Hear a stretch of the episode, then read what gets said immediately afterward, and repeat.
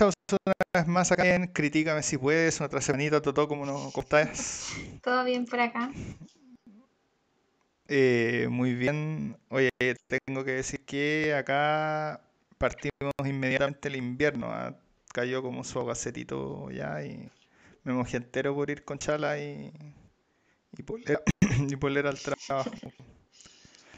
Calentamiento global nos jodió el otoño.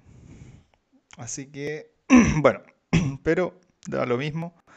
Vemos lo que nos convoca esta película Peanut Butter Falcon. Así es, esta película está dirigida y escrita por Tyler Nilsson y Michael Schwartz y protagonizada por Zach Gottingen, eh, eh, Shia LaBeouf, Dakota Johnson y Bruce Dern. La película se estrenó el 9 de marzo del 2019 y em, tuvo, igual estuvo bien premiada, tuvo 21 premios y 16 nominaciones. Muy bien, entonces, eh, ¿de qué se trata esta película? Esto es un... Dame un segundito. Un- es- Esto es un joven con síndrome de Down eh, y que es abandonado básicamente en un asilo. Se escapa de este lugar para, para cumplir su sueño de asistir a una escuela de lucha libre. Eh, de su ídolo, que era como su ídolo era un luchador de lucha libre. Entonces, en este, en este contexto de escapada, este joven se encuentra con un pescador que también está escapando de su hogar y básicamente juntos emprenden un viaje, eh, este viaje para llevar a este cabro a la escuela eh, de lucha. Dicho esto todo, ¿cuáles son los puntos fuertes o cuáles son, qué es lo que más te gustó de esta película? Creo que la trama la encontré súper entretenida y original. Eh, claro, hemos visto otras veces otras tramas con, con gente con capacidades diferentes y, y todo, pero eh, creo que fue una bonita historia y me disfruté la película en realidad mucho. No sé qué opinas tú. La trama efectivamente es muy muy buena. Eh, tenemos ahí a el centro de la historia este niño con síndrome de Down. Eh, pero yo creo que lo más hermoso, de la- o sea, la historia tiene, creo yo, dos elementos fundamentales. Una que es el- la cosa de road trip. Entonces, en ese sentido del road trip, tenemos al personaje del, del pescador, así como huraño, que tiene una serie de problemas. Y como buen road trip, básicamente él, a través de este viaje por Estados Unidos, eh, de alguna manera se encuentra a sí mismo, qué sé yo, evoluciona. Y cuando hablemos del, del desarrollo de personajes, podemos hablar de esto, pero la segunda elemento es la visión que tiene el mismo pescador de las capacidades diferenciales, como dices tú, do- eh, que es súper interesante, que es básicamente cómo se debieran tratar. Entonces, él, de hecho, se da todo un monólogo ahí, bueno, en verdad un diálogo con, con una de las cuidadoras y, y él dice, pero no lo tratéis así, así. Entonces, y ahí se da todo un discurso. Entonces, tenemos estos dos elementos, una que es la cosa del crecimiento Claro. personal, pero la otra tenemos eh, esta cosa como bien bonita de cómo tratar básicamente las capacidades diferenciales. Entonces es bien, bien eh, bonita la película en ese sentido y eh, la trama es muy buena. Eh, pero por eso mismo me lleva, o en mi mismo comentario me lleva seg- al segundo elemento que yo creo muy potente de la película, que es el crecimiento de los personajes, de los eh, justamente no del cabro eh, con la habilidad diferencial, sino que Kyle, para, digámosle por el nombre de Kyle, que era el niño, sino que de Tyler, que es el pescador, y también de la chica, Eleonor, Leonor, no sé, Eh, sí, creo que la, la- no. Eh, esos dos básicamente a través de básicamente tener que cuidar a este niño durante todo este viaje, como, como dice, como buen road trip, se básicamente crecen y se encuentran a sí mismos y evolucionan y les cambia todo la percepción, no solamente de, de las discapacidades a ella, que ya era alguien que trabajaba médicamente en eso, sino que además a él también supera una serie de cosas que, que va mostrando la película. Entonces, No sé qué te pareció a ti ahí el términos de desarrollo o de personajes mismos, ¿cómo era? Eh, sí, creo que Zack se llama el protagonista, igual que el, que el actor. Eh, no tiene mucho, o sea, no es que se desarrolle el, desarrolle el personaje en sí, sino que se muestra más el personaje. Em, eso es lo que, lo que creo yo que a mí me quedó. Y claro, con los otros dos otros personajes que son como los más principales, eh, sí se ve un, un desarrollo de personaje, em, pero creo que esa es la idea de la película, ¿no?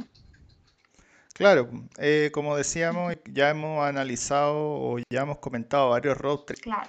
Y los road trips son eso. Los road trips no se trata del road trip, se trata de que los personajes en un contexto de un viaje realmente tienen todo un viaje personal. Entonces, como dice la Toto, eh, siempre es como esa la onda. Eh, pasemos a otro punto. ¿Qué te pareció la actuación? Eso te iba a decir. La actuación, como dato como anécdota tenemos acá que eh, los directores eh, conocieron a este chico con síndrome de Down en la vida real también, en un campamento de eh, actores con capacidades diferentes.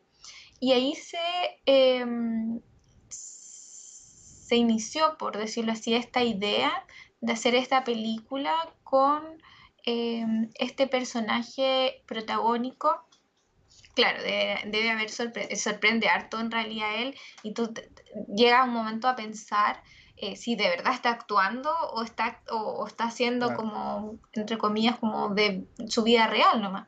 Eh, pero se sorprendieron como de las habilidades que tiene este chico para la actuación, así que ahí ellos crearon como toda esta historia em, queriendo tenerlo a él como un protagonista de su película. Y em, viendo entrevistas y todas acerca de él, eh, sí, se nota que está actuando y que entiende eh, prácticamente todo y, que le puso, claro, obviamente un poco de su cosecha, pero creo que para una persona con capacidades diferentes, creo que le sale bastante bien el personaje protagónico. Claro, como dice la Toto, bueno, el protagonista tiene síndrome de Down en la vida real, entonces eh, ahí hay toda una cosa bien tremenda de lo que ocurre a nivel actoral y yo creo que destaca tremendamente, es muy bueno, a mí me gustó mucho, mucho. Y después ya yendo a los otros personajes, eh, los otros personajes eh, lo hacen muy bien también. Chia LeBouf es alguien que es connotado, o se está haciendo más o menos connotado, un buen actor. Eh, acá de nuevo, no, no, es así, no se manda la actuación de su vida, pero eh, es bastante buena. Y la otra chica, que es la siguiente personaje, lo mismo, bastante, bastante bien. Em, pasando a otro punto, ¿qué te pareció la música? Eh, sí, es que me gustó bastante. Eh, encontré que era más música envasada, sí, pero estaba buena como para lo mismo, para el momento de la pelea, para el momento ya más reflexivo y todo. me gustó. Eh, hay que decir que la música oscila en los sonidos country norteamericanos. Eh, se nota que la película es bien del, es bien sureña. O no sé, a mí me da la sensación como que de ser así bien sureña, el acento de los tipos sureña norteamericana, digamos, sureña estadounidense. Eh, entonces juega mucho con, con, el country, básicamente en todas sus tonalidades. Pues, desde la cosa como más casi de banjo y rápida, así como campechana hasta la cosa que es como más balada y otros estilos. Entonces sí, la verdad es que la música cumple porque da toda la atmósfera de lo que quiere generar y con los acentos incluidos lo, logra. Y finalmente, Toto, ¿algún aspecto técnico que destacar? Eh, sí, encuentro que está muy bien filmada, no solo como lo que dijimos anteriormente eh, de la trama, personaje, guion y todo eso, eh, está ambientada en un ambiente natural. Entonces ahí también juega un poco lo que es el agua, las luces del atardecer, del amanecer y, creo que también eso lo encontré muy, estaba bien manejado. Hay que decir que no es solo eso, ¿ah? sino que em, este es un road trip bien especial porque es un road trip eh, marino. Entonces ellos siempre están como bien ligados al agua, a los ríos y al mar, entonces tratando como de ir por bote Y juegan harto con eso, así como de, de poner bien la cámara en una posición como que, que resalte súper bien los paisajes. Entonces ahí, ahí, ahí está bien hecho, digamos. Entonces se hizo con cariño. Sí. Em, ¿algo más que decir, Toto? No, creo que no. ¿No? Sí, mencionamos de hecho en la trama esta cosa de las habilidades venenciales, que creo que es el punto más grande de la película, así que estábamos bien. Eh, evaluación, ¿qué nota le ponemos a esto? Yo le pongo un 7.5. Eh, a mí la verdad es que me gustó bastante, como les dije anteriormente, creo que es una película totalmente novedosa y me gustó que hayan querido incluir a una persona con sus capacidades diferentes como rol protagónico que creo que no se había logrado anteriormente. Eh, yo le voy a poner un 7.5 también. Em, es una muy muy buena película, pero todavía no llega a otros road trip que también hemos analizado acá mismo, como Green Book, por ejemplo. Eh, entonces hay que pensar en ese sentido que es- le falta para llegar allá porque no tiene el impacto. Claro. Es una película que es mucho menos densa, es una película que es un poquito más rápida, trata, llega a ser más ligera, entonces sí. Pero es bien buena de todas formas. ¿Recomendamos esto no? Sí, obvio que sí. eh, como dijimos, es, es como más eh, típico mm, de enseñanza, o sea, no es la típica película como de enseñanzas morales que hemos dicho que, que genera esto lo del road trip, sino que creo que está la reflexión en lo que hemos mencionado anteriormente, en, eh, en que hay que normalizar un poco el incluir a las personas con capacidades diferentes y em, que eso también se ve en la película, como dijiste tú, de, cómo el otro protagonista eh, trata de manera más normal a esta persona. Entonces creo que es una película, eso, para reflexionar, pero no tanto con las cosas eh, de enseñanza de vida, sino más cotidianas. Em, sí, completamente recomendada. Eh, es una película que en algunos puntos tiene esta clave humorística, pero nunca llega a ser tan hilarante, obviamente. Eh, es una película que también tiene ahí sus toques dramáticos, pero nunca llega al impacto. sí, Entonces siempre se mantiene como un poco al medio. claro. Yo creo que por eso también no puede llegar más lejos en términos de la evaluación. Pero definitivamente una película sumamente entretenida que pone en el telón, como dice la Toto, más que una consideración ética sobre las discapacidades, es sobre el trato.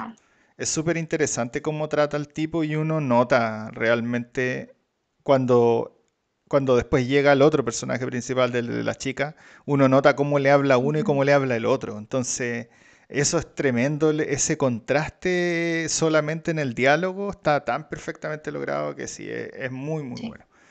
Eh, así que nada, muy buena película y yo creo que una gran película de, de día viernes, así una película que es ligera pero que deja una enseñanza, sí, completamente.